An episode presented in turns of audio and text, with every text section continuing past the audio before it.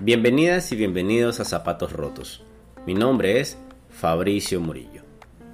De antemano, mil disculpas por ausentarnos algunas semanas. Esto debido a un problema técnico que escapaba de nuestras manos, pero ya estamos de vuelta. Hoy te traigo un avance de lo que será el nuevo episodio de nuestro programa, donde estaremos conversando sobre la Maratón de Boston en su edición 126, la misma que se corrió el día de hoy, lunes 18 de abril, en horas de la mañana. Analizaremos los resultados tanto de la rama masculina como femenina. De igual manera veremos cuáles son los latinos mejores ubicados y por supuesto el ecuatoriano mejor ubicado.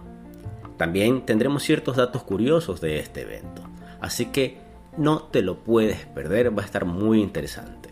Te espero ahora en la tarde noche.